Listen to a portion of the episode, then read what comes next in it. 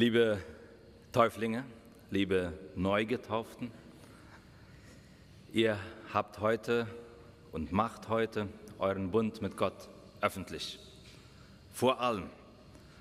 Und so wie ihr vor einigen Minuten mit Haut und Haar im Taufbecken durchnässt wurdet, und einiges ist noch nass, ja, so gehört jetzt euer Leben mit Haut und Haar dem, der euch erlöst hat.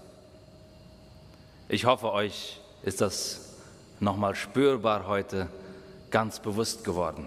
Mit Haut und Haar. Ganz.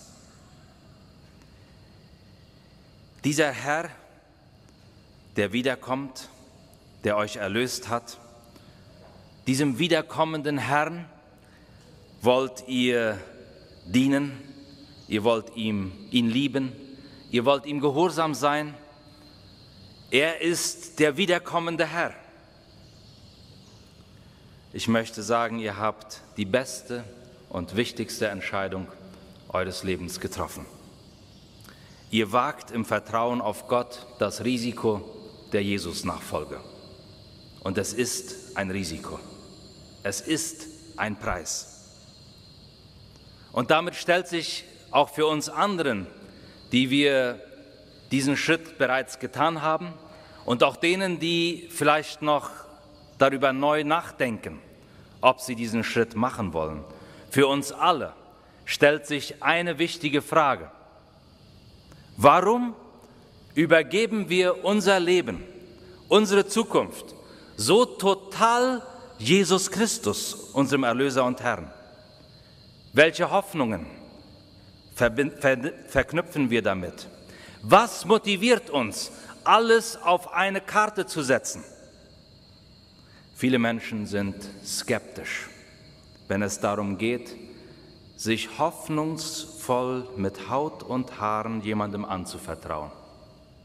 Kein Wunder, denn wie oft wurden unsere Hoffnungen bereits erschüttert oder zerstört.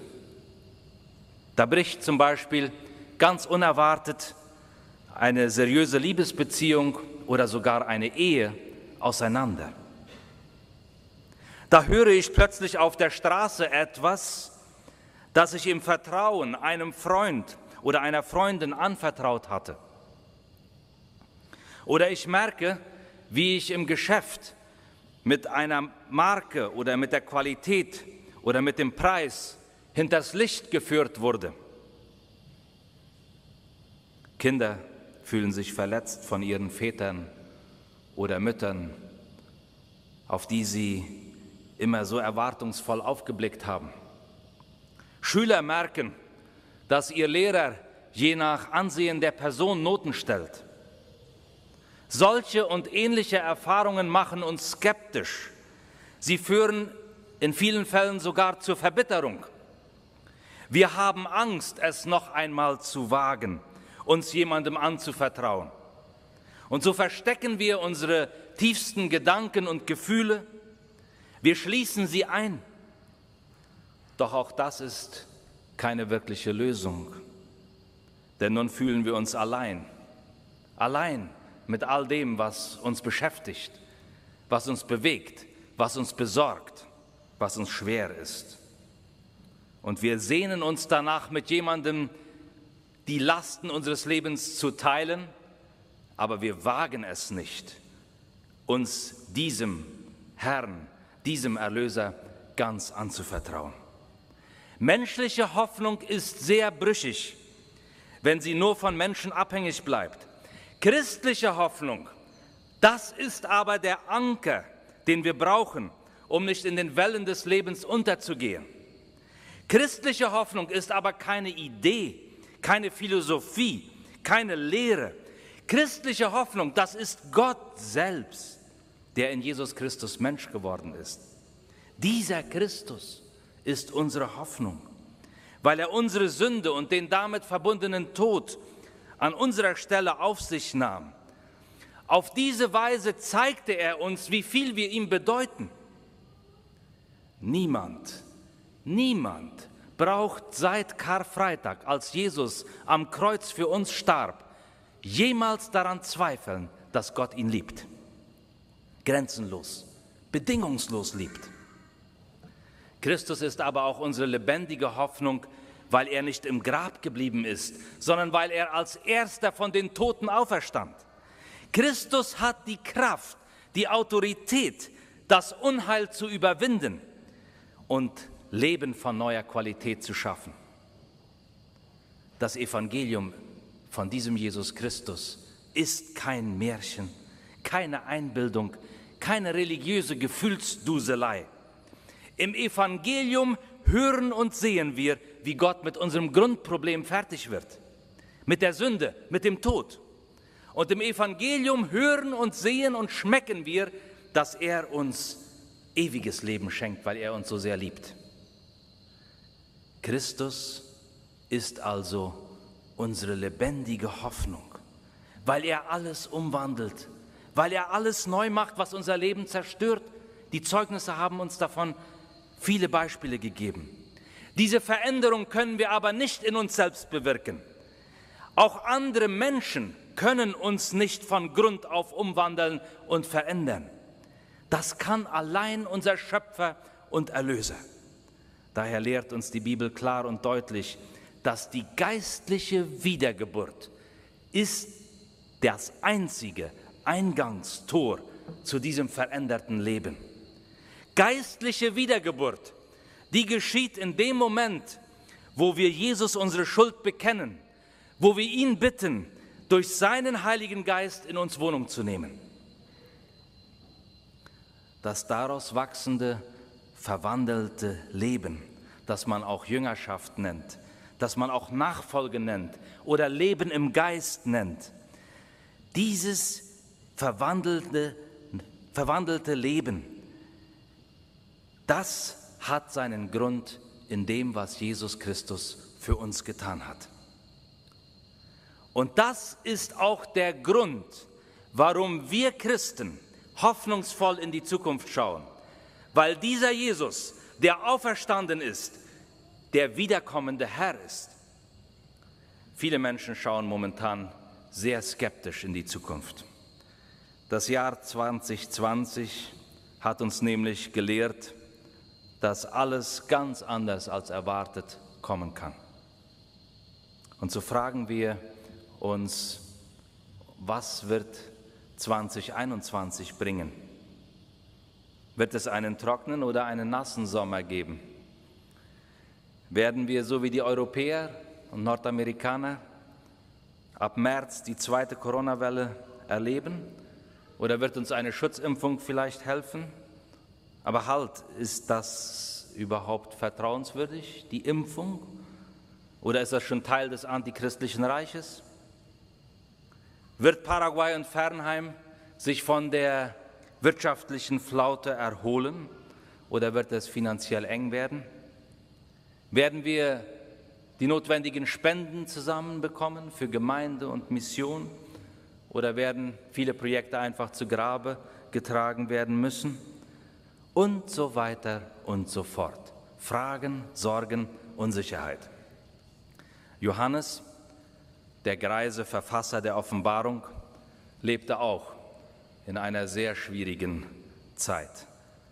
Ganz sicher noch viel schwieriger als das, was wir erleben. Er war auf die einsame Insel Patmos verbannt worden, weil man ihn mundtot machen wollte und weil man die Gemeinde Jesu ausrotten wollte. Schlimme Verfolgungszeiten brachten viel Not und Leid in die christlichen Gemeinden des ersten Jahrhunderts. Und in dieser Situation, in der alle sich fragten, was kommt noch alles auf uns zu? In dieser Situation hörte Johannes das Reden Gottes auf der einsamen Verbannungsinsel, so wie Gott oft in den einsamen Zeiten, in der Wüste, in der Verbannung zu uns spricht, weil wir dann unsere Antennen auf Empfang stellen und dieser Johannes, der sah bewegende Bilder, die Gottes Geist ihm zeigte. Und der rote Faden, der durch all diese Botschaften, die Johannes empfing, durch Gottes Geist und die er dann im letzten Buch der Bibel in der Offenbarung niederschrieb, der rote Faden Den kann man wie folgt zusammenfassen. Macht euch nicht Sorge um das, was kommt. Schaut lieber auf den, der da kommt. Und wer ist das? Kein anderer als Christus, die lebendige Hoffnung. Und mit diesem Christus, der ja bereits durch die Wiedergeburt euch zu neuen Menschen gemacht hat, der ja schon in euch wohnt, mit diesem Christus kommt auch die neue Welt Gottes. Und wie wird diese neue Welt Gottes aussehen? Davon bekam der Johannes auf der einsamen Insel eine Vision. Inmitten von Verfolgung, inmitten von Hunger, von Zweifel sah er dieses Bild. Und ich sah, Offenbarung 21, und ich sah einen neuen Himmel und eine neue Erde. Denn der erste Himmel und die erste Erde sind vergangen und das Meer ist nicht mehr. Und ich sah die heilige Stadt, das neue Jerusalem, von Gott aus dem Himmel herabkommen, bereitet wie eine geschmückte Braut für ihren Mann. Und ich hörte eine große Stimme von dem Thron her, die sprach, siehe da, die Hütte Gottes bei den Menschen und er wird bei ihnen wohnen und sie werden seine Völker sein und er selbst, Gott mit ihnen, wird ihr Gott sein. Und Gott wird abwischen alle Tränen von ihren Augen und der Tod wird nicht mehr sein, noch Leid, noch Geschrei, noch Schmerz wird mehr sein, denn das Erste ist vergangen. Und der auf dem Thron saß, sprach, siehe, ich mache alles neu. Und er spricht, schreibe, denn diese Worte sind wahrhaftig und gewiss. Wenn das nicht hoffnungsvolle Perspektiven sind, garantiert in Christus, der von den Toten auferstanden ist und der wiederkommt. Gott mitten unter uns, kein Leid, keine Schmerzen, keine Tränen, kein Geschrei, kein Tod mehr. Gott wischt uns die Tränen ab wie eine Mutter oder ein Vater das Kind, das gestürzt ist und sich verletzt hat, liebevoll auf den Schoß nimmt und tröstet. Plötzlich wird dieses Kind, das eben noch geschrien hat aus Verzweiflung, ganz ruhig. Es lehnt sich vertrauensvoll an den Vater, an die Mutter. Vielleicht kuschelt es sich da auch ein. Das ist die lebendige Hoffnung. Das ist der Trost, den wir in Christus haben. Das erwartet uns, wenn Christus wiederkommt. Dabei bleibt jetzt noch eine letzte Frage offen. Und was ist in der Zwischenzeit? Bis zu diesem Tag, wenn Christus sichtbar kommt und alles neu macht. Was ist in der Zwischenzeit? Immerhin leben wir ja momentan in einer sehr zerrütteten Welt, die blutet und leidet, wo es so viel Verletzungen gibt, so viel Gewalt, so viel Ungerechtigkeiten, wo so viele Kinder unschuldig sterben oder nicht mal mehr geboren, noch nicht mal geboren werden, sondern abgetrieben werden. Sollen wir uns einfach jetzt auf eine bessere Welt vertrösten, die Hände in den Schoß legen und sagen, naja, hoffen wir mal, dass es bald soweit ist. Das wäre einseitig, wenn wir die Bibel so verstehen würden. Unser Ziel bleibt und ist der kommende Christus und die neue Welt, die er bringt. Und wenn wir im, im Vater unser beten, dein Reich komme, dann bekennen wir glaubensvoll, dass diese neue Welt Gottes mit dem wiederkommenden Christus auf uns zukommt. Aber gleich nach dieser Bitte, dein Reich komme, was folgt dann? Dein Wille geschehe, wie im Himmel, so auf Erden. Damit will Jesus sagen, wenn ihr davon überzeugt seid, dass meine neue Welt kommt, wenn ihr mich kennt und meinen Willen in seinem Wort, dann soll durch euch mein Wille jetzt schon hier in dieser zerrütteten Welt sichtbar werden. Zeichenhaft, zeugnishaft. Wir sind Zeugen, Wir sind Botschafter dieser neuen Welt, die in der Wiedergeburt in uns persönlich angefangen hat und die kommt, mit Christus kommt und sichtbar werden wird. Und wie sind wir Zeugen und Botschafter?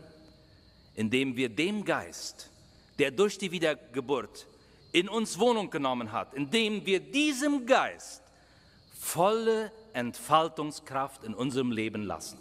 Und was geschieht dann? Galater 5, Vers 22. Dann wachsen Früchte, Liebe, Freude, Friede, Geduld, Freundlichkeit, Güte, Glaube, Selbstbeherrschung, Früchte des Geistes, Früchte der neuen Welt Gottes. Das sind die Werte, das ist der Charakter dieser neuen Welt Gottes, das ist der Charakter Christi. Und der will sich durch unser Leben zu anderen hin zeugnishaft ausbreiten. Diese Himmelskultur sollen wir Christen in einer zerrütteten Welt verbreiten. Diese Früchte sollen unsere Mitmenschen an uns erkennen.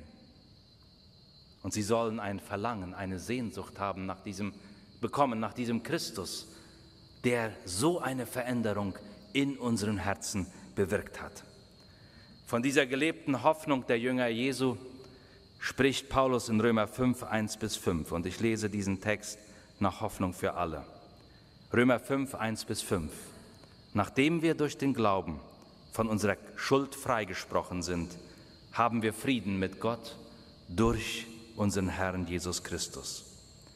Er hat uns die Tür zu diesem neuen Leben geöffnet. Im Vertrauen haben wir dieses Geschenk angenommen, auf das wir uns jetzt gründen. Und mehr noch, wir werden einmal an Gottes Herrlichkeit teilhaben. Diese Hoffnung erfüllt uns mit Freude und Stolz. Doch nicht nur dafür sind wir dankbar. Wir danken Gott auch für die Leiden, die wir wegen unseres Glaubens auf uns nehmen müssen. Denn Leid macht geduldig. Geduld aber vertieft und festigt unseren Glauben. Und das wiederum stärkt unsere Hoffnung. Diese Hoffnung aber geht nicht ins Leere.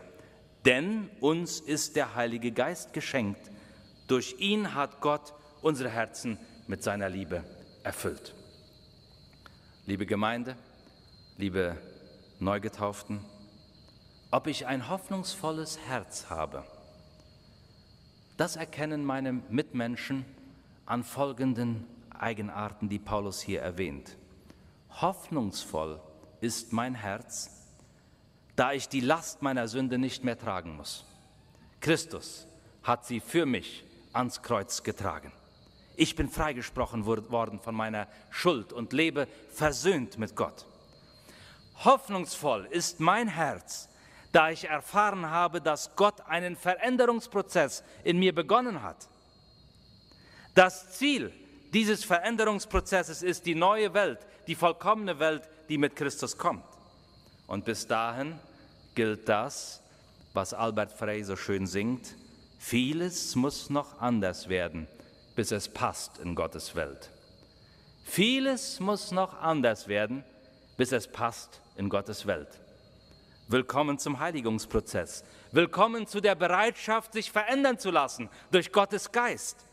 Willkommen zu wachsen in der Gemeinschaft mit Jesus Christus.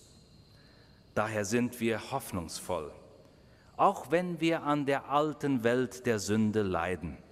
Dieses Leid macht uns geduldig. Es führt dazu, dass wir vertrauensvoll unsere Herzen und unsere Hände öffnen, um von Gottes Liebe erfüllt zu werden. Und das geschieht durch den Heiligen Geist, der uns befähigt, unsere Mitmenschen zu lieben. Und damit schließt sich der Kreis.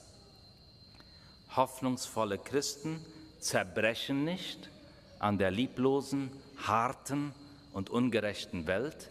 Und warum zerbrechen sie nicht? weil sie Christus aufgrund ihrer persönlichen Wiedergeburt persönlich kennen. Durch Christus sind sie befreit worden von Sünde, Schuld und Tod. Christus ist für sie bereits aus dem, Leb aus dem Tod ins ewige Leben gegangen und sie folgen ihm. Das wiederum erkennt man daran, sagt Paulus, dass sie ihre Mitmenschen lieben, mit der Liebe, mit der sie von Gott geliebt wurden. Und dadurch verbreiten sie Hoffnung in einer lieblosen, kalten und trostlosen Welt. Dazu wünsche ich euch, liebe Täuflinge, Gottes Segen und uns als Gemeinde viel Entschiedenheit und Erfüllung. Und zum Schluss möchte ich noch einige persönliche Sätze anhängen. Meine Frau Verena und ich haben von Gott und von unseren Glaubensgeschwistern die Berufung erkannt, unsere Gaben ab dem nächsten Jahr auf dem IBA-Campus zu investieren. In der kommenden Woche ziehen wir um nach äh, Mariano Roque Alonso und ich möchte euch bitten und einladen, diesen Prozess in euren Gebeten zu begleiten. Wir verstehen das so, dass wir diesen Dienst in eurem Auftrag ausführen. Und deswegen bleiben wir auch weiter verbunden, auch dann, wenn wir uns geografisch jetzt trennen. Formell wollen wir uns dann auf der Jahresgemeindestunde im Februar von unseren Diensten hier in der Gemeinde verabschieden. Und bis dahin wünschen wir euch von Herzen Gottes Frieden in der Advents- und Weihnachtszeit. Wir wünschen euch allen Gottes Schutz vor geistlichen, vor seelischen und vor leiblichen Gefahren. Und wir wünschen euch vor allem viel hoffnungsvolle Freude, Gottes Zeugen zu sein. Gott segne euch. Amen.